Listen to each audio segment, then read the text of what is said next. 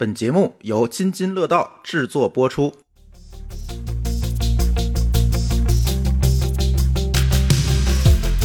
各位听友，大家好啊！这是春节以后的第一期科技乱炖。呃，这一期节目其实想一开始想跟大家聊聊，呃，春节期间大家错过的事儿，其实还蛮多的啊，一大堆事儿，一大堆错过的事儿，一大堆错过的事儿，包括这老不更新。我跟你说，老不更新，什么事儿都错过，容易欠欠债是吧？你看春节期间多少事儿啊？比特币破五万是吧？啊，那个 OpenAI 出了一个 Sora，刚才我们。考古了一下啊，叫 Sola，然后呢，还有好多人都收到了 Vision Pro，对吧？呃，还有春节档这几部电影，大家打的这就争论也很大哈。再加上最近又公布一个排名，说抖音在全球各个市场它的排名都很靠前，哎，有点意思这话题。但是显然我们不太可能都聊了这期节目，所以跟大家聊聊几个可能春节期间大家最关心的话题吧。第一个呢，就是 Sola 这个东西，嗯嗯，你们两个人看没看这个东西到底呃怎么样？因为我知道啊，其实还没有一个这个可以试用的界面进去。现在实际上是在 Twitter 上艾特他那个创始人，然后他给 生成一个视频，完全人肉。其实没有一个可商用的 API 或者界面能让大家试啊。但是这个东西出来，大让大家觉得很惊艳。其实是这样一个感觉，所以我不知道你们俩怎么去看这件事情，因为，嗯，所谓的大语言模型或者多模态，其实咱在节目的里面也聊过很多次了，对吧？我我们也有过很多的观点。但是就这次视频，其实视频之之前大家都在试，很多公司都在试，好像试一直不太行，所以很多人都觉得哦，视频好像还需要一段时间才能完善。但是 OpenAI 推出这个 Solar 之后，发现，哟，我操，这一下子好像就牛逼了，这这大家马上想法又变了，是吧？呃，某个老师你怎么看这个？事情啊，呃，公司有设计师的人是吧？对，你看之前这个这个视频其实不咋地，什么皮卡呀，是叫皮卡吧之类的，有好几个创业项目在做这个视频的 AI 生成，但是做的时间也比较短，就是它那个生成的视频时间短。对，好像有点像什么呢？就是过去有一种，呃，把你的照片稍微处理个几秒，能好像这个人在摇头啊之类这种非常微小的动作，这种。这种视频，嗯，呃，但是这个 Sola 一出来就有点吓人，就是它可以做比较长的，而且是上来就是那种高清的，嗯啊，所以我这个这个一个什么现象又似曾相识呢？就是似曾相识的现象出现了啊，就是大家所有的人啊，特别是主要是这个跟上次 ChatGPT 对比的时候出来的那些人，就是他没办法体验，但是他会把这些事儿说的特别。呃，可怕，特别牛逼，对，呃，就特别神神话这东西，就是好像大家不长记性，就是去年这个事儿其实干过一次了，就是你们都在吹完了，我们要人类要灭亡了，GPT 要这个要要接管人类的这个大脑了，一年之后发现好像怎么也没接管呢，哎，然后这个出来了吧，哎，大家又又来一遍，嗯啊，又来一遍啊，我在好多群里也看到这种这种描述，哎，说这个是什么？通用人工智能的开始，这个 AI 开始理解世界了。就我自己感觉，我不知道你有没有这种感觉，就是因为现在只能看到他们样例的一些视频嘛。嗯，这东西还挺像当时 Midjourney 刚出来的时候那个样子，不管是画风也好，还是它的出错的感觉也好。嗯，对，所以我觉得 可能大家又想多了啊。嗯。其实我有一个挺深刻的一个印象哈，就是当时大语言模型出来之后，大家都觉得 AI 不是要取代人类了吗？就是有了很多这种焦虑。当然，这个焦虑有很多种。这个诱因哈，并不是说大家因为看这东西焦虑，可能还中间还有一些人要卖课，对吧？要要干这个干那个。但是这个视频生成出来之后，其实我是先打了一个问号。第一个有之前的前车之鉴是吧？第二个呢，其实跟 MINJNY 有一点不一样。明真你是在于说它开放了，你马上就能用，对吧？然后呢，你知道它生成是什么样子，你能够很快的试出它的缺点在哪儿，它的边界在哪儿。但是你看这个东西，Sola 推出之后，你只能在推特上艾特他们这个创始人，然后呢，他给你生成一个。但是你有没有想到，他生成最终给你的这结果，有可能他试过好几次了，他给你优化出来一个结果给到你，让你觉得很惊艳。但是实际上，你如果用自己来用的话，第一个算力够不够？第二个，你能不能在一次性的能够把这个东西都能够，就是跟迷之你一样嘛，就是一下子我都能出来。然后可能出四个图让我选，但是它有可能会在很多的微调之下出了一个非常好的视频给到你，让你觉得非常惊艳。嗯，你这么一说，我倒是有这么个想法，就是有可能你看 Midjourney 其实是出了四个，对，让你选一个，嗯，呃，其实还可以在这四个基础上再继续扩展，它不是能取到一个什么 ID 嘛？但那是一些细节了。但是我怀疑 Sola 有可能是在这个流水线的中间是做一些手工的调整，是，就是它没有人工智能的末，人工智能的终点就是微调嘛，对吧？这个原因啊，我猜测是因为 Sola 的算力消耗太巨大了。嗯，比方说，如果生成一个完整的视频，要要比如说一百个那么多算力，对吧？嗯，你同时生成四个呢，就要四百个。对，但是如果你在流水线的中间截断了，用人去干干预它的中间的这个结果，它可能端到端生成只需要花一百二十个，就可以把你想要的一个好结果拿出来了。对，但是这个状态呢，它不能公开给 C 端用户，因为 C 端用户你你没办法这么这么搞，是，所以他就没办法开放一个 C 端的接口给大家，就是先告诉大家说有这么个东西，有点像做科研。嗯，就是告诉大家说，我有这能力了，但是我能不能量产，那以后再说，对吧？嗯，咱们先是实验室里能够做出来了。对对，我是觉得现在你很难看到它的技术边界在哪，所以有可能它。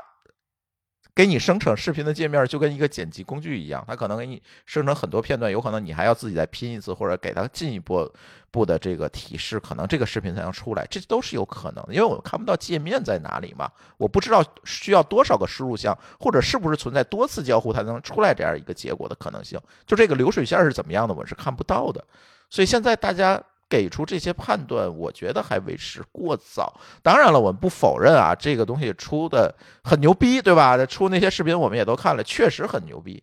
但是最终它会是一个什么样子？给到用户之后会是什么样子？我还不知道，就是这个问题。对，而且呃，OpenAI 好像讲过一个，在他 blog 里说过一句话，就是视频其实就是连续的图片，嗯，对吧？对。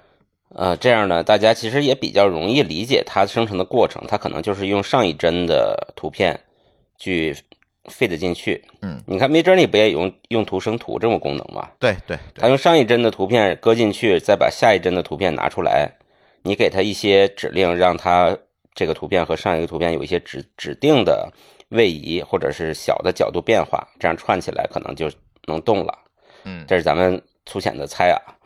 但是你这么想，Midjourney 生成四张图，其实它还老长时间呢，对吧？对。那如果真的是生成视频，一秒钟三十帧，每一帧可能还有四个方向，咱们就按 Midjourney 用 Midjourney 来实现啊。嗯。每一帧有四个方向，你要选择一个看起来比较靠谱的方向，啊，然后再下一个再爆炸成四张，作为下一帧。嗯。这样每一秒钟，你想你要生成调用多少次这个图生图？嗯。而且每一次选择呢，你可能人肉就选不了，人肉选可能太难，还得有一套东西去选这四这四张里边去选一个你最合适的下下一张的方向。对，有点像在一个巨大的树里边去做探索嘛。对，最后连出来的这个是一个比较合理的一个视频。嗯，当然这是咱猜的啊，也许有可能人家就是一个 prompt 进去之后就出来了，也有可能。但是现在来看，就是我们看不到。我觉得有些，对，有些朋友猜说它里边用了什么物理引擎，我觉得没有，它应该还是比较直观的图生图。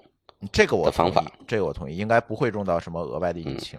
对我那天应该是刚上床睡觉，就看到有个公众号在推这个文章。你睡够晚的，就是大概是凌晨吧，两两三点钟的时候推的。我看了一眼，我觉得很鸡贼，就是看了一眼那个手指头。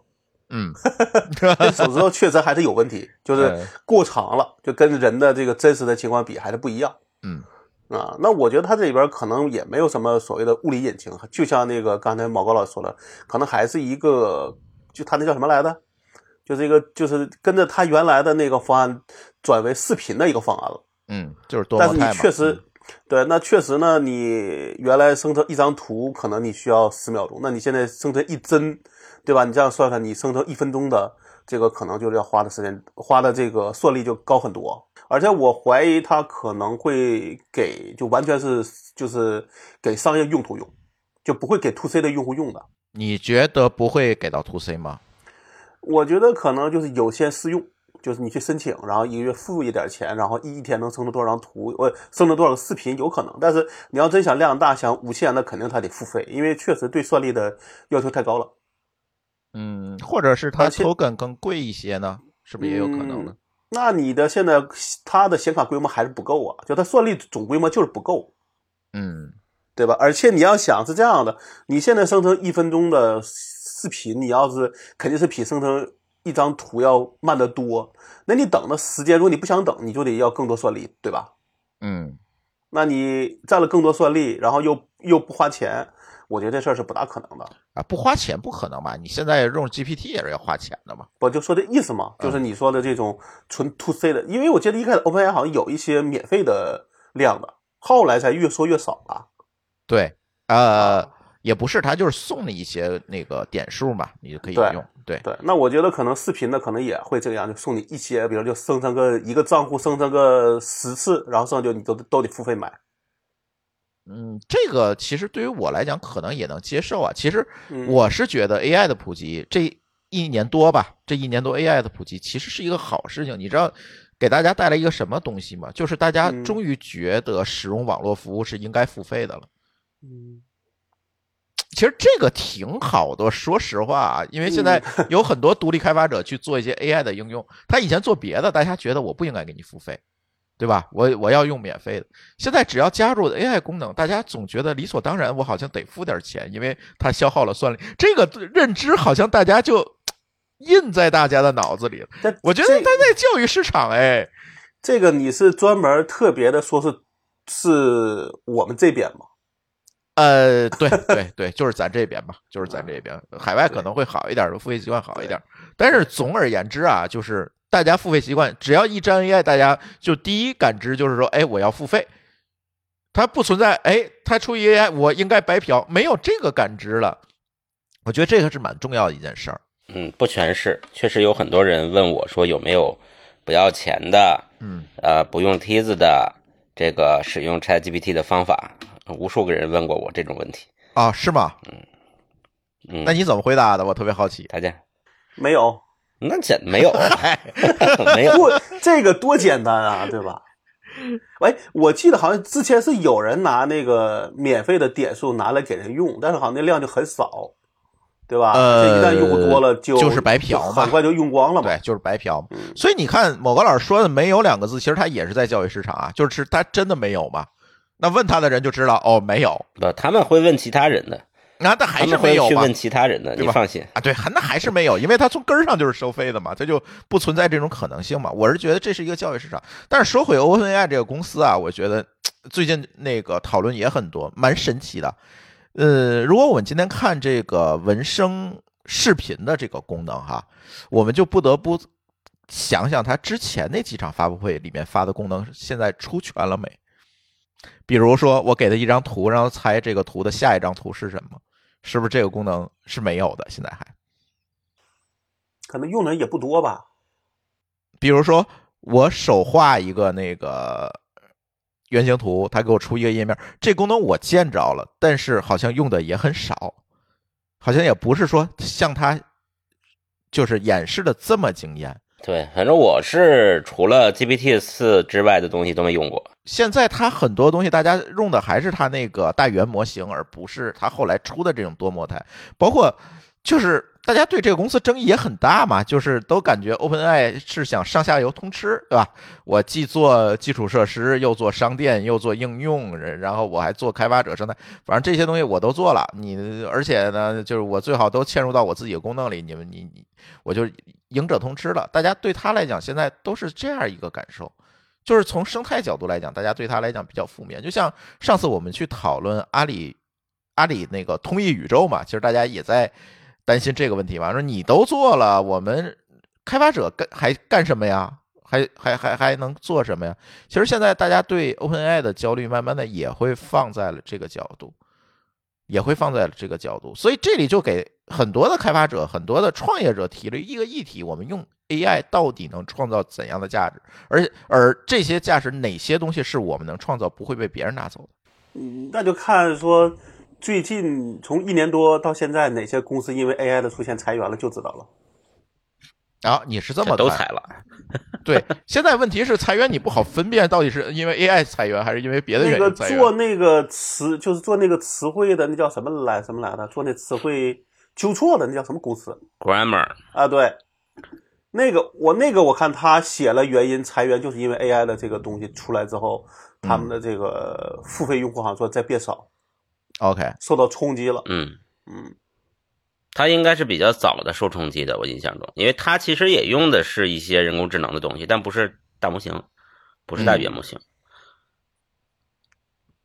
其他其他的嗯。我觉得可能还看不到，其他的很多我觉得都是借找个理由降本增效。我想起来一个有意思的事儿，就是去年下半年的时候，嗯。我们公司一个不是搞技术的老板，在他们这个公司最高层开会的时候，但是后来别人跟我说的啊，最高层开会的时候就问这么一句话，说现在咱们这个大模型看起来已经做的还可以了，是不是得裁裁人了？啊问了这么一个问题，就是因为他其实不用嘛，嗯，但是我想这个这个逻辑。可能普通的人也都会有，就是大模型做的好了，那对应的，比如说程序员或者是设计师，你是不是就应该减点人啊？啊！但是后来呢，好像大家纷纷跳起来反对，说现在没那么好，不要不要太乐观。但是我觉得会有这个某一些特定的行业挺明显的。但是刚才你们说到那个 Sola 要不要收费啊，或者 To C To B 的时候，我想到一个事儿啊，忘说了。就是我也感觉啊，这个跟生图的区别就是，我们现在不知道它有没有到那个成本的交叉点上。就是一个嗯新技术出来的时候，它的成本都是很高的，它单位成本，对吧？是随着越来越用呢，它的第一是它的基础的硬件什么的，这个也成本也摊薄了，呃，也降价了，然后用的人也多了，它的单位成本就降低了。它一直降的跟这个人人工的这个成本，人工成本是比较平的嘛，它跟人工成本应该有个交叉点，但我们不知道有没有到这个交叉点。对视频这件事儿来说，嗯因为画图其实交叉点过去了，现在除非生成照片啊，比如咱手手机随便捏一张，你能照得很好，但是你让 AI 生成照片呢，还不如手捏这一下快。除了这种之外，比如说插画啊，任何有风格的这个绘画，呃，艺术类作品，AI 都是很快的，这个手肯定赶不上。这个成这个交叉点已经过了，但是视频不确定。你想，如果生成一个六十秒的视频，给它一个提示词，等着，呃，时间可能很短，但是后边的算力把这些钱加起来，和我去找一个团队，比如影视飓风，给我拍个六十秒的视频，做后期，呃，在同样的质量条件下，谁的成本更低？我觉得可能现在不好说。但是问题是在于 AI 生成的很多的视频，其实我们也看了一些生成视频，它的好处在于说，以前你可能需要大成本才能拍出来的一些视效，现在拿 AI 就能解决。比如说六十秒都是六十秒视频，你拍一个怼在脸上拍的一一个。一一个视频和一个需要拿无人机和各种这个斯坦尼康拍出来视频，它的成本肯定是不一样的。但是 AI 生成的视频，它就把这个成本给你拉平了呀。对，拉平了归拉平了，但是 AI 生成的视频呢，还有几个问题。第一个是它在做后期不见得好做，第二个是它里边有 bug 没法修。对，这个修是个问题。嗯，这就跟图一样吧。嗯，图其实还好修一点，视频我觉得更难修。把 bug 修掉，你看啊，它这是个分，这是个分数，它的分子是这个东西的质量，对吧？嗯它的分母是成本。那不断的让它的能力提高，其实在扩大它的分子嘛，就是你出一个 bug，分子就就小了，分就质量越来越低嘛。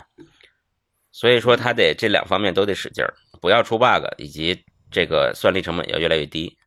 但是这个除完这个数和咱们比如说人肉去拍的平均的成本怎么比较？因为这个这个不是这个行业的啊，我也不知道它到底成现在人肉成本是什么样子。嗯，那个很多做跨境电商，他在 TikTok 上去做嘛，然后他就需要拍视频，对吧？来介绍他自己的产品，对吧？他有这个需求。这种呢，有大量的在海外有大量的这种第三方的网站去给你干这个事情。这一条视频就是这条产品介绍视频，其实对标 TikTok 是最好的，因为也是几十秒嘛，对吧？啊，对标 TikTok 是比较好的。然后这个视频做出来也就是一百美金左右。就是它其实它是因为有模有模板嘛，对吧？呃照着模板套，呃，你可以理解这个模板，你也可以理解成反正它是有自己的套路嘛，对吧？对啊，就做出来这个东西，而且其实做法也一样，就是你你也是给他一堆 prompt 啊，对吧？这个我要做成什么样，就照你拍，只不过是效人肉对吧？对对啊对，啊只不过是人肉去干的。好像我因为我不做跨境电商啊，有做跨境电商朋友跟我说过，这视频他们都是找这种外包去做的，不贵，不贵。对，所以如果是用算力来去抹平这件事情的话，我是觉得有希望。它虽然是说贵，但是它毕竟是机器，我去堆料，我我去将来靠我将来科技的演进去拉平这件事情，我是觉得是有希望的。它总比对对把人拿人去堆还要嗯还要好解决嘛，这件事情人的用机器解决。人的成本基本你不可能降了，对呀，对呀，对吧对呀。但是机器的成本，说你十年前的电脑跟十年后的电脑，那可能真的差一百倍。是啊，那肯定是不一样的嘛。可能有一天会变成和这个餐饮是一样的啊，嗯，就是普通的大批量的，你在抖音里刷出来那些广告，那都是预制菜，工厂出的。但是呢你如果想去看一个，你想花钱看一个电影，看一个什么精品，那就跟你去米其林是一样的，你花更多的钱，你享受的都是为你定制的东西。高定是吧人？家真的是，呃，高定，就是纯手工，呃，非常没有任何 bug，也不是批量的，就这么一份儿，就变成这种分野了。呃，肯定会这样。其实现在抖音就有这个趋势，这个视频就是这个博主对吧？我亲自拍、亲自配音做出来的，和那种套路做出来的、这种机器配音的，那肯定是不是一路不是一路活嘛？抖音现在就有，我就经常刷着淘宝的那种，一看就是机器生成的广告视频。对，挺多的，其实蛮多。其实我就是觉得搜了出来之后，首先替代的是这一部分的工作嘛。你真的替代一个 UP 主，把 UP 主颠覆了，这不可能。但有创意呢，可能还是需要需要人来参，至少需要人来参与吧。这个地方有个悬念，你知道吧？嗯，我在想，比如说啊，现在大家没有用 Solar 这么高级的工具，也去批量能生成一些视频，对，可能成本也能接受，对吧？那你用了 Solar 呢，也许生成的成本，我估计也许生成成本能低一点儿，有限，但是视频质量可能显著提高，或者是能提高一些吧。嗯，但是在转化上边真的会变好吗？这大家都知道你这是 AI 的，反正 Solar 也一眼假，你那原来那个那个什么脚本视频也一眼假，万一转化上没什么变化呢？别管是 Sora 还是之前的这个 Midjourney 这些东西出来之后，我不知道啊，你们平时做不做这块的工作？因为我平时经常每期节目都要做图嘛，对吧？嗯，当时就是我们都是要跟设计师沟通，让他去做图，后来就拿 Midjourney 了。为什么要用 Midjourney？第一个，我们会觉得它这个比较快，对吧？能替代一些工作。其实更重要的，我跟你讲，这有一个不好言表的一个东西，就是在于你跟人沟通，给人提要求，你是有心理压力的。比如说这个视频做的不好，嗯我告诉这个拍视频这哥们儿，你重拍一次两次呢可能行，三次五次呢，人家不烦，我可能都觉得不好意思了。或者是钱包的压力？呃，不一定，就是我不给他结钱嘛，你就干嘛？就就现现在人不就是这么便宜嘛？打引号的，打引号的，我不会这么干啊。对，但是这个事儿就是这么一个事儿。比如说，他给一个大甲方去拍，那可能真的会给你毙好多次，对吧？但是作为我来讲，可能我不太好意思，我觉得我每毙一次的，我都有一个心理负担，是吧？最终是。出来了，我可能也是勉为其难说，哎，就这样吧，实在是那个再改有点不好意思了，对吧？这可能会归咎于我自己的沟通能力有问题。你这么一说，我想到一个 Solar 的使用场景：嗯甲方先用 Solar，比如说市场部，你你先用 Solar 给我生成视频给老板看，嗯老板拍满意了，找一个专业团队照这个视频拍。就做成个小样了，是吧？这就是传统影视行业里的分镜头嘛。嗯、对，，但是传统影视的分镜是是静态的嘛，嗯我这个都动态了，我连运镜都告诉你了，连光都有。嗯然后你这个团队就搞行活，什么叫行活呀？就别给我搞创作，嗯按照这个原样复制，只不过把这个演员变成一个明星，因为 Solar 里边生成的是是一个无状态的人，对吧？嗯你变成一个明星，或者把他身上的衣服变成我的一个款式，嗯，把他的拍摄的地点变成一个真实的街道，让哎人能看出来是哪儿。嗯，哎，这是不是就很好？就是视频界的原型图，嗯，没错。对，动态原型图。而且它也不需要太多的算力，可能它也不需要更高的清晰度啊什么的，它只，要把该表现可能表现出来它有个有个七二零 P 就够了。嗯嗯嗯，对，哎这时候你把你把那些和外行沟通的话都放在前头去跟机器沟通了。嗯，你可以降低很多的心理压力，哎，是个东对，西，而且快呀。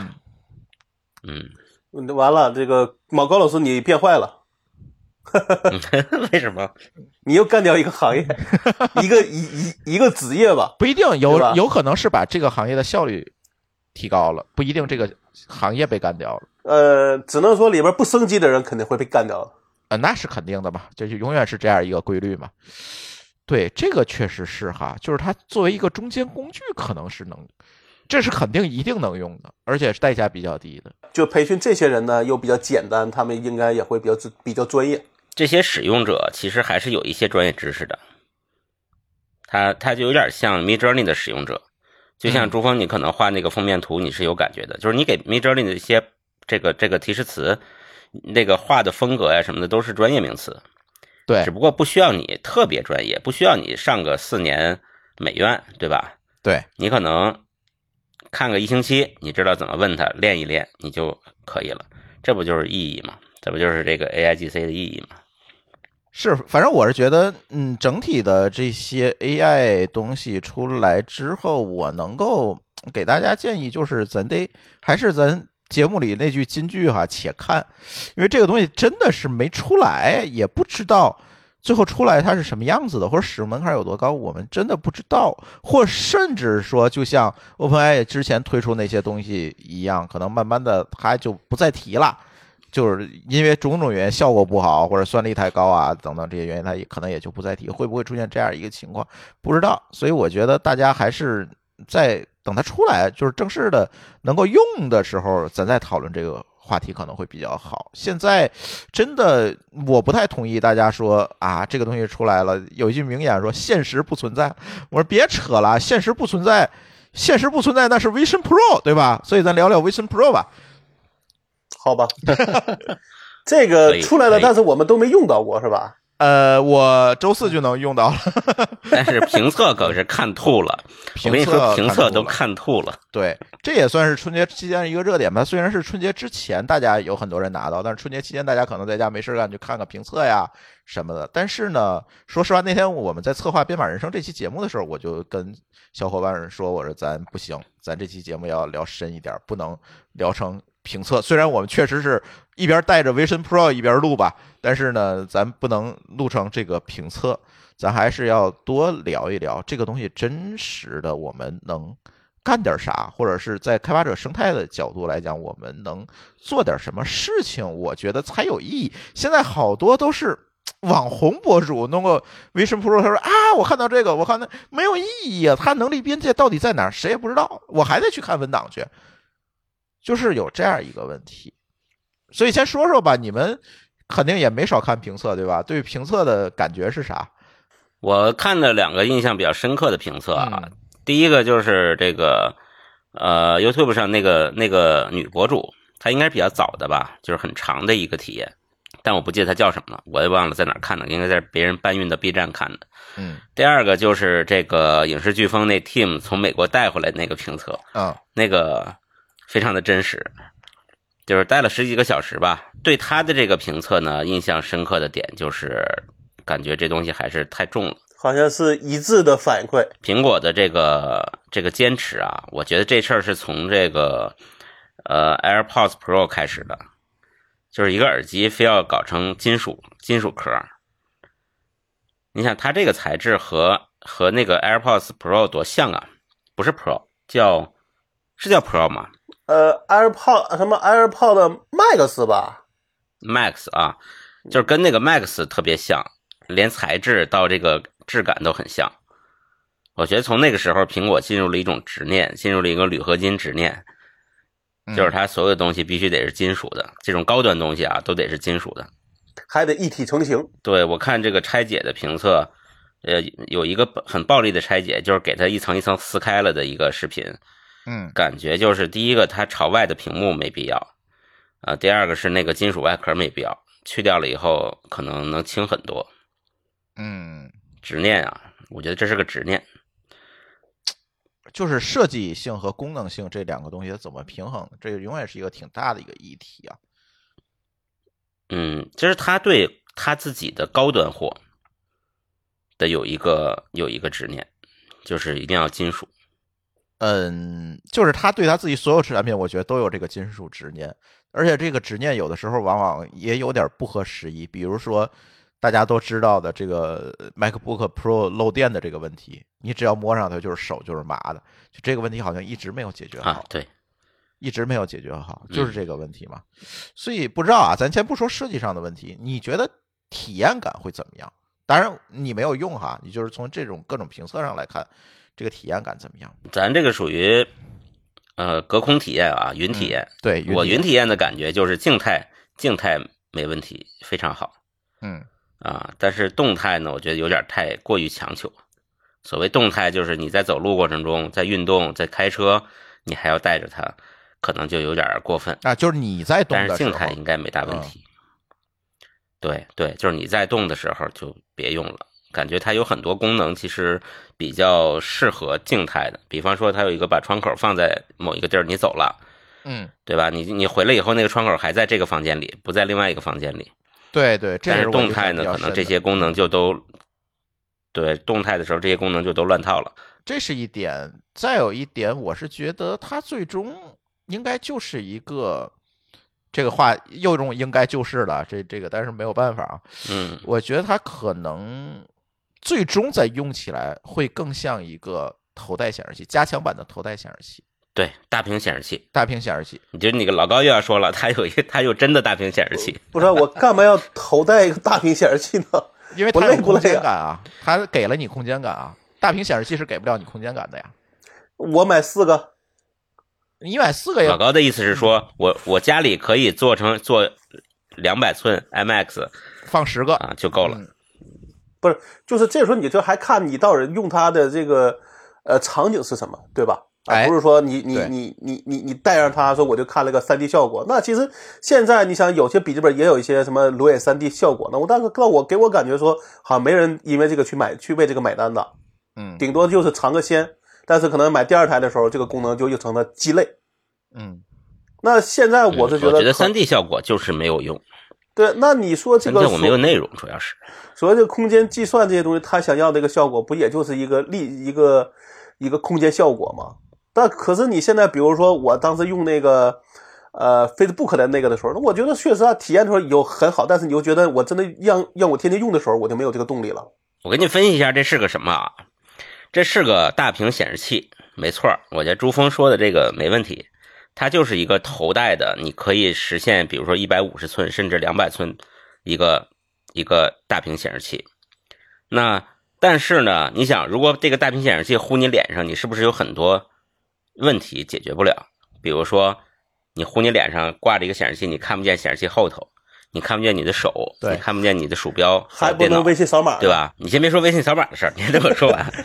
就是它所有的这些牛逼的功能，比如说它可以在空间模拟出一个电脑来，还能把你的手拍进去，在那个电脑上方，对吧？对，让你能够摁那些那些键盘的键，还能用捏手的方式去调整大小，这些都是在什么干嘛呢？这些都在解决刚才那个 bug，就是你真在脸上挂个显示器，这些所有事干不了的这个 bug。嗯，是，所以它其实就是一个大屏显示器，只不过呢，他把这些 bug 解决了，让你觉得舒服一点。呃，之前的那些人没解决这些 bug，所以你戴上以后你看不见手了，这个就很恶心。但是这说回来啊，它是一个大屏显示器，但它不仅仅是一个大屏显示器啊，咱必须这个话还要说回来啊。但是有可能你常戴的体验可能就是变成了一个大屏显示器的作用了，这是有可能。你的这个问题就变成说，它可以当做一个大屏显示器用，但我的苹果的目的一定不是让你当对，把它当做一个大屏显示器。对，大家都在说空间计算这个概念嘛，但是我这里就要打一个问号啊，到底什么是空间计算？谁能给我定义一下？我感觉苹果把这个词儿发明出来，就是为了和 VR 岔开，并没有感觉有什么不同。嗯，苹果从来不会用别人用过的词，苹果就是别人用过的词嘛。这个这个这个就是这个就是抬杠了，对吧？就抬杠了。我我我咱们我理解，咱们不抬杠，咱们只是说 Vision Pro 这个东西，呃，我看到很多人就是体验完了就去退货了。有吗？我看的说是有退货了，但是不知道到底是因为只是为了试用一下就退货，还是说真的用了觉得没有用。我设身处地想了一下啊，我如果要退货的动机是什么呢？就是使用频率不高。你错了，你你退货的原因是因为贵，要它一百美金你就不退了，放着吃灰。我如果每天都用，它也不觉得贵。我如果买了一个很贵的东西，但是我一个月也想不起用一次，那就贵了。这个贵一定是摊在每次的使用成本上的。对，啊、比如你的 3D 打印机，三 D 打印机主要是它总成本并不高嘛。嗯如果它是三万块钱一个，那我肯定就有点心疼了。嗯，对，它毕竟才多少钱忘了，两千多块钱。两三千，我给我家孩子买了一个嘛。嗯对，你说它是个大屏显示器，但是你又非得每次都得带带导，它才能才能用。我觉得再忙了，它的实用性还不如一个大屏显示器。它可以坐地铁的时候用啊。你大屏显示器你不能路上用啊，你坐地铁的时间，你是一天坐八个小时地铁吗？那可能有这样的啊。它那电池能能能用多久？不久，反正用不了八个小时。好像是两，好像是两个小时吧。对，反正用不了八个小时，它电池的续航还是比较有限的。所以这个事儿在我看来，它这个东西这个价格确实会让人望而却步。对，但是还是以所以我自己是是期待于二点零。咱们在它发布的时候讲过一个，咱们那我记得录过一期，录过，嗯，这话有没有讲过？我忘了啊。就是说，它开始是靠堆料堆成一个高级一个 Pro 版，呃，也许后边会出 SE，会出 light 什么什么的，啊、但是它是要先堆猛了试一下，有这个可能。但看那样是卖猛了。它卖的还不错吧？好像还不错。呃，应该还不错。但是就是这一批不能说明问题嘛，头一批不太能说明问题。就是这个关键还是要回到刚才老高说那个话题，就是从需求出发，它到底能做什么？以前你干不了的事儿，除了当一个大屏显示器以外，对吧？还能干一些就是所谓的杀手应用嘛。每次出一个嗯新的东西，投资人们总想聊这个话题，就是杀手应用是什么？那它到底杀手应用是什么？现在其实不太能知道。还没有，不太能知道，没，有没有，嗯，就不没有嘛，因为这就是还没开，开发者都还没没没没没那个开始哎干活嘛。我就问你这么一个问题，你先这个杀手应用是什么？这个投资人的常惯用话语不适合苹果，我跟你讲啊，呃我现在问你这么一个问题、i p a d 的杀手应用是什么？我刚才也想到这个话题了，iPad 的杀手应用到底是什么？出了这么多年了，对吧？嗯出了乔布斯还没死呢，嗯，没有，没有，爱奇艺真的没有。不对，我觉得其实 iPad 其实应该算是个大号的电脑，就比手机大，对吧？呃，更方便你的一些一些操作。从这个角度上讲，它没有什么所谓单纯的杀手应用，它就是比手机大，就比电比比那个 iPhone 大，对你来说就够用了。对，其实咱们讲杀手应用啊，其实有点过于窄。杀手场景，嗯，其实 iPad 连杀手场景都没有。小朋友一开始出来切西瓜，对吧？忍者切西瓜，嗯就嗯，是触摸嘛。那人家现在也出到十几代，快二十代了。你说，所以这个杀手场景和杀手应用啊，对苹果来说不适用。其实它是它是不停在变的，对吧？现在其实已经在慢慢的要替代小号的笔记本了。它从系统的设计上来讲，确实有这样一个趋势。但是我也采访过好多朋友哈，就是最终发现 iPad 好像也没有办法作为一个生产真正的生产力工具来用。轻度办公可能够，比如我就开个飞书在里边写东西，这肯定是够的。但是呢，你说多任务多线程，我在里边又剪节目，又又又干这个又干那个，可能也不太行，因为它这个对，确实它这个多任务的能力没有这么好，那么强是系统的限制嘛。但是呢，现在苹果更愿意去讲一个故事，说这是创意工作者的啊用的设备，比如说它在上面可以，它有那个笔嘛，那个可以在上画画啊，可以画东西啊，它可能把它作为一个创意工具。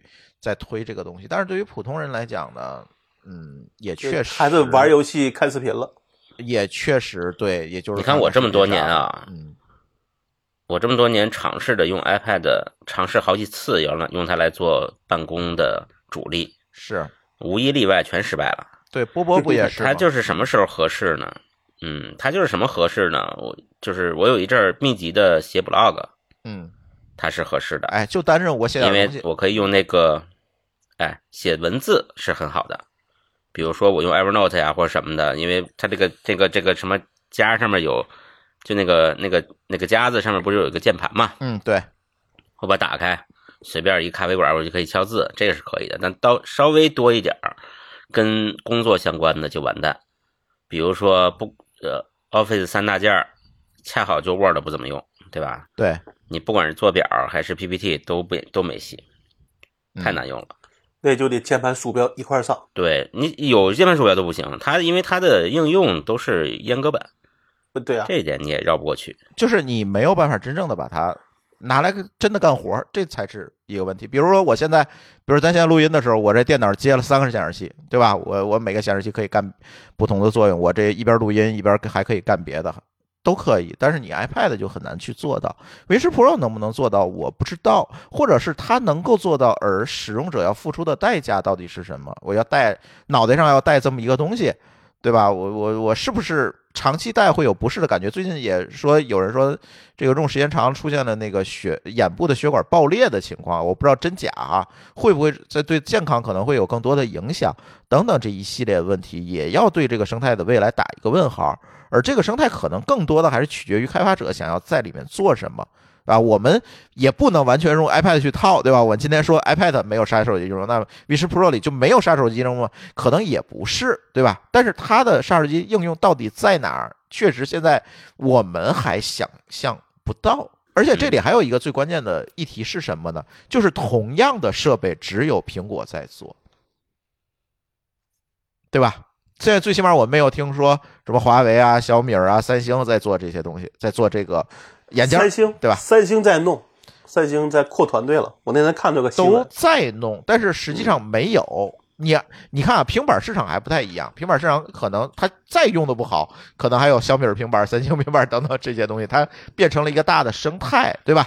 当然，这是有一个过程，是不是别的厂商会跟进，我不知道。但是截止到目前，只有苹果有。但是这事情是有两面性的吧？一个一面呢是在于说啊，这样的话，它对生态有更大的主导权，我可以定义啊，这个东西到底未来是什么，空间计算是什么，可以由它去定义。但是不好的也是，它很容易去帮整个的产业和行业去试了这个错，到底最后有可能试出来是一个好机会，也有可能就像 iPad 一样，我到现在我们也不知道这个。拿来有什么不可替代的应用能够在上面？我非得一定要用 iPad 用，好像也没有。会不会造成这样一个尴尬局面？也不知道。嗯，我觉得 iPad 还是一个手机或者是电脑的一个延伸。嗯，对吧？但是 Vision Pro 不是啊。对，它那 Vision Pro 它是什么的延伸？难道是显示器的延伸吗？这就不大不大合理了，对吧？呃，就是有点夸张这件事。Vision Pro 里边是带。它是带计算能力的，它里面有 app。对，它是有计算能力，它其实是一个电脑加显示器嘛。我觉得从如果讲内容、讲内容或者应用的话，这得苹果自己努力了，因为第三方的开发者在这个设备装机量这么小的时候不会投入的。好像才卖了二十万台吧？嗯，他不是说一年目标是五十万吗？我觉得难，不好可能就这一波了。不知道，但是赶紧买一个收藏起来吧。没关系，嗯这个事儿 你想你怕他成为下一个牛顿是吗？对呀、好吧，那你赶紧买一个吧，不要记记住了，不要开封，这样能卖的更贵。你就给他挖坑吧，你就。嗯，但是这个话题啊，我觉得科技乱炖可能更多的是给我们的泛从业者啊，或者是科技爱好者来聊的。但是我们也为我们的开发者准备了一期节目啊，也准备了一期节目。过两天我们在《编码人生》这档节目里会更新，我们周四就会录音。今天我录音的时候是周一，是吧？我们周四就会录音啊，我们会找相关的真正这个领域做个开发的人，我们一起来聊一聊 Vision Pro。当然，呃，现场我们也会有一些体验。啊，我们主播可能会带上这个东西来录音啊，可以可以给大家去试一试，可能给对大家来讲更有一个感性的一个认识。而且呢，这些我们这次请到的这些嘉宾呢，确实都做过这类似的开发，比如说 Vision Pro 很多的东西，你们知道都是从那个 Apple AR 的那那个框架里出来的嘛，很多的东西是通用的，有相关的这个框架的开发者。然后呢，以及现在正在给 Vision Pro 做应用的开发者啊，也想请他们聊一聊，在开发者生态这个角度，到底哎能干什么，有没有什么实实在在的进展？到时候大家也期待这期节目吧。所以这期我们就不从开发角度多聊了，因为确实那天我也看了看他那 S E K，我我我也看的，我我觉得节目里就没法聊了，就太。太太多了这些东西，所以咱就放在编码人生里去聊吧。然后科技乱炖后面也会约到嘉宾，从普通人的角度再去聊 Vision Pro。这个我也约好嘉宾了，到时候也请两位高老师跟我们一起来录音啊，也录了。为什么我们最近会聊这么多 Vision Pro？因为最近啊，我们有一个 Vision Pro 的开发者大会在国内。呃，在三月底，我以为你要抽奖了呢。哎呀，抽我操，抽不动，抽卫生抽不动，抽不动，抽个盒儿可能行。对，不是抽个优惠券，对吧？哎，有有，哎，有有这个开发者大会的门票，这开发者大会一张门票好像两千多块钱呢。我们这次有抽奖，对，呃不是这期节目啊，我下次再录的时候会有一个抽奖，而且呢，我们也会请到什么呢？请到这个相关的海外的开发者啊，苹果团队相关的人一起来参加这个开发者大会。到时候在这个开发者大会上会有更多的一些信息能够曝光出来。这个开发者大会在北京，呃，应该是在三月底。主主办方是这么跟我说的啊。这次我们也作为他们的一个媒体支持机机构啊，一起来跟他们去传播这件事情，包括这次大会的现场的录音，我们也都会制作成播客，在我们再放出来。对，这次可能会给他们一定的支持，也会有抽奖，也会给大家去抽一些门票，这门票还挺贵的，所以大家也关注后续的话题吧。这一期呢，就是也聊聊我们仨主播对吧，对这件事情的云体验的感受啊，不一定对啊，不一定对，这随时打脸，随时打脸。反正体验第一时间的体验和感受，确实就是，嗯，我们的想象力有限，只能说我们的想象力有限。那我们回到现实吧，我们回到现实吧。最后啊，啊，还有几分钟的时间啊，嗯再聊聊电影，再聊聊春节档，你们看的怎么样？没事呃，但大家如果对这个话题不感兴趣，就可以关了，现在就可以不听了，这跟科技无关？跟科技无关。对，你们觉得春节档怎么样？我觉得还行吧。嗯，嗯，老高是不是全看了？没有，其实我没看那个那个热辣滚烫。我那天发那朋友圈说给猫减减一百斤，那是开玩笑。嗯，你减一百斤就没，你还我得看了两个，对，你还得放点土豆因。为因为我看先看了那个《飞驰人生》，嗯，那个其实它不是个搞，它不是个搞笑片，又变成个励志片了。励志片，对，对，那我就不想看两个励志片了，因为因为《热辣滚烫》更是励，在我看来也是个励志片。你们有没有发现今年的春节档从从春晚开始就开始励志，一直给大家打了八天的鸡血，嗯好吧，这个真的是不容易，是吧？洞察人心。哎呀，大家现在可能都缺口气儿在这吊着啊。对我看了《热辣滚烫》和那个第二十条，我看了《热辣滚烫》第二条和《飞驰人生》，红毯先生刚要看就下了。我是没看热热辣滚烫，看了另外那那三个。给我印象最深的啊，哎，说实话，这这个三个电影给我印象都还挺深的。说实话，嗯，尤其是第二十条，第二条大家的那个评价也比较两面化啊，但是我可以给张艺谋这次的电影一个正面评价，比去年的要强多了。对吧？给一个正面的评价，还还是可以的。就是他其实讲的就是呃有剧透吗，呃稍微剧透一点没关系啊，反正都过了。这时候应该已经应该已经不重要了。对他讲的其实刑法下市了，对他讲的其实是刑法第二条嘛，就是正当防卫权的这个司法变革嘛。后来我还给舒淇讲了很多，就为什么会有这些变革，就是什么昆山反杀啊，这现实当中的案例啊，啊这些东西，其实讲的是这些事儿。然后用一个具体的小故事，从小人物出来，就是张艺谋那个叙事结构嘛，就就是大家也都明白的，就是你们猜都能猜到他怎么讲的这个故事，反正就是这么。但是 很不错，就是你就把它作为一个普法宣教片也行，对吧？也还行。我出来我发了一条朋友圈，对我发一条朋友圈说的是什么？我说明年张艺谋要不要咱拍个一百八十四条民法典？民法典一百八十四条，那个好人法嘛。就是现在，我给大家做那个急救培训，AHA 那个急救培训的时候，每次一开始就必须要先给大家普法，就告诉大家，现在因为有了民法典一百八十四条，所以你在马路上人家倒了，你去救他，你可以不负，不不为此承担任何可能出现的法律责任。这其实很多人是不知道的，这条加进去了。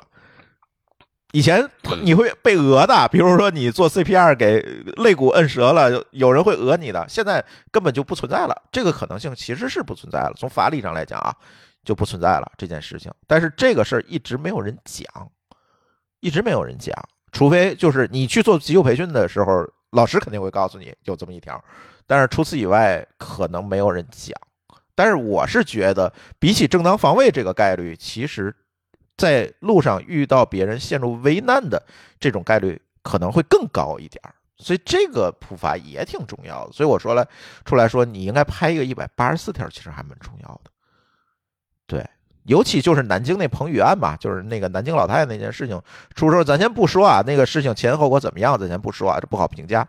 但是呢，其实对整个的社会风气有一个非常大的一个转折。应该是应该有一部影视作品把这件事情讲出来，但是还没有，这是给我印象比较深的，就二十条给我的一个启发吧。这电影给我的一个启发。但是，至至于贾玲的那个，其实丽丽的节目津津有味聊了很多了，我就不赘述了，不赘述了。它里面所有的减肥方式、健身方式都是对的，没错，完全是对的。但是呢，普通人不好模仿。就是这个问题，因为你要投入大量的资源、精力、时间，就是这样一个问题。对，所以大家还是丽丽说那句话，千万不要盲目干啊！对，千万不要盲目干。一看人家减肥了，自己也上，这这个事儿比较难，比较难，必须在专业指导下。然后那个他自己不说了吗？一天五个小时。对啊，你们谁不上班也可以的。那也得有专业人士去指导。不上班估计也可以，也得有专业人士指导。你五个小时瞎搞，那也没有用。对吧？所以对二十条我倒是印象也挺深刻，嗯，因为我带着我爸我妈一起看的，我不是回老家过的年嘛，带他们俩看的也是误打误撞，我说领领着父母去看个电影吧，结果看的是这个，因为他们俩这个退休的时候，一个是检察院，一个是公安局，哦，都算是从业者，哎。那他们怎么评价这部剧呢？对，那挺有意思的。呃，总体来说比较正面，但是有一些呢细节，就是我跟他们讨论到也关关讨论到了一些电影的细节，非常有意思啊。也说不好是正面负面，也说不好是张导是讽刺还是还是无意为之。嗯，比如说，你记得这个啊，雷佳音的孩子，这个这个被叫什么？霸凌那个事儿啊，被送进去了啊，对，被抓进去了，这是一个支线情节，对吧？对。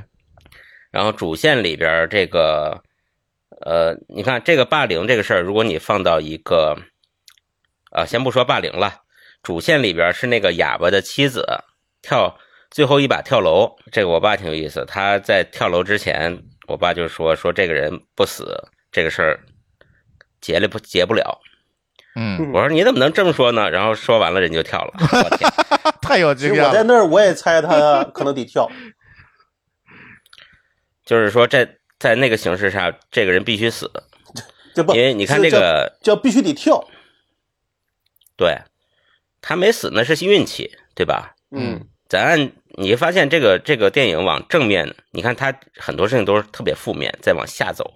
对，凡是要往上翻的时候，全都是运气。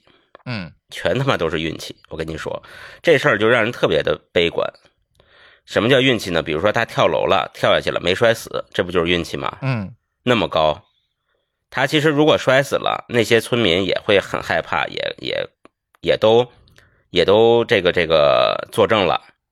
这个整个大的案情不会有变化，但是呢，就还好，就是他没死，这是个运气，最后团聚了。嗯那那个被霸凌那个人是赶上什么运气了呢？就是霸凌那个事儿啊，那就是那个霸凌人的那个人是个教导主任，这个人还很正，嗯他是一个有板有眼的人。最后调查出来，他们家孩子确实有霸凌问题，他马上就撤了，对吧？撤案了。嗯。不是他那时候他不得不撤，我跟你讲，到现实社会中没有撤的，就他他电影里讲的这些事儿，就是特别的没办法让你感觉到，这个所有的好事儿全是运运气，然后坏事儿都是一步一步的逻辑。我靠，这个事情让我看的，你别看最后这个这个雷佳音慷慨陈词啊，但陈词的那一段呢也有点出戏。嗯。啊、但是呢，整个过程的这个电影给我的感觉就是，所有的坏事都是一步一步符合逻辑，符合我们日常生活中的常识，在一步一步稳固推进的。里边遇到的星星点点的好事儿和转折点，都是靠运气来的。嗯你若如果你是个普通人，你不是一个检察院工作人员，对吧？你没有钢筋铁骨，掉到车上都摔不死，那这事儿对你来说就是一个掉底了。嗯嗯，你看雷佳音碰那几个事儿，你要换了咱一普通人，多费劲呐，对，对吧？我当时因为我们家小孩老大不也上中学嘛，嗯我当时就设身处地说，我们家小孩如果在学校里得罪一教导主任，我还是费老鼻子劲去塞到这个学校里，就是为了转到这个学校，为了考学的。但这事儿还那那个事儿太绝望了，，对太绝望了。是如果对方，但凡你别说他不是坏人，他就是一普通人，自私的普通人，你都很难搞。他还有个什么人？他还有一个他他老婆的哥哥，恰好是这个学校辖区的派出所所长，这么个身份，给他通风报信儿，给他解决问题，他最后都差点没解决，嗯对吧？是你还找着了那个人的一个什么那个小律师，嗯，你看这该找的人都找了吧？我觉得那个教导主任他不可能一点儿对他孩子的这些做的坏事儿一点儿都不知道，我觉得不应该。而且他还是教导主任，还是学校的领导，对吧？你说能完完全我觉得瞒着他，什么都不知道，然后还还认为他的孩子很正，我觉得完全的，我觉得这个在我看来也就是个艺术描写，你只能这么看而已。哎，不重要，不重要。其实你要抠这些细节啊，就有很多不符合逻辑的地儿。但是这部电影主要大家还是看一个情绪的方向吧，就是第二十条终于有用了，哎，是这个是是最这是最重要的。你真的是有好多事儿，就像你们俩说的，这没法深究，深究全是 bug，这这这这就没法聊了啊！这件事儿就是这样。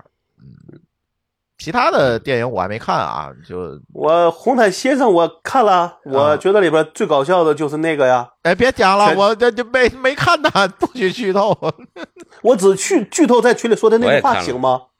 啊哪句话呀？就是就是殴打投资人那段是最搞笑的。哦，这个哎呀，那几个投资人呢？我天，我似曾相识，我还一度以为是不是我见过那几个哥们儿，怎么赶上演电影去了？哎，那这说的我还真的想看看去了。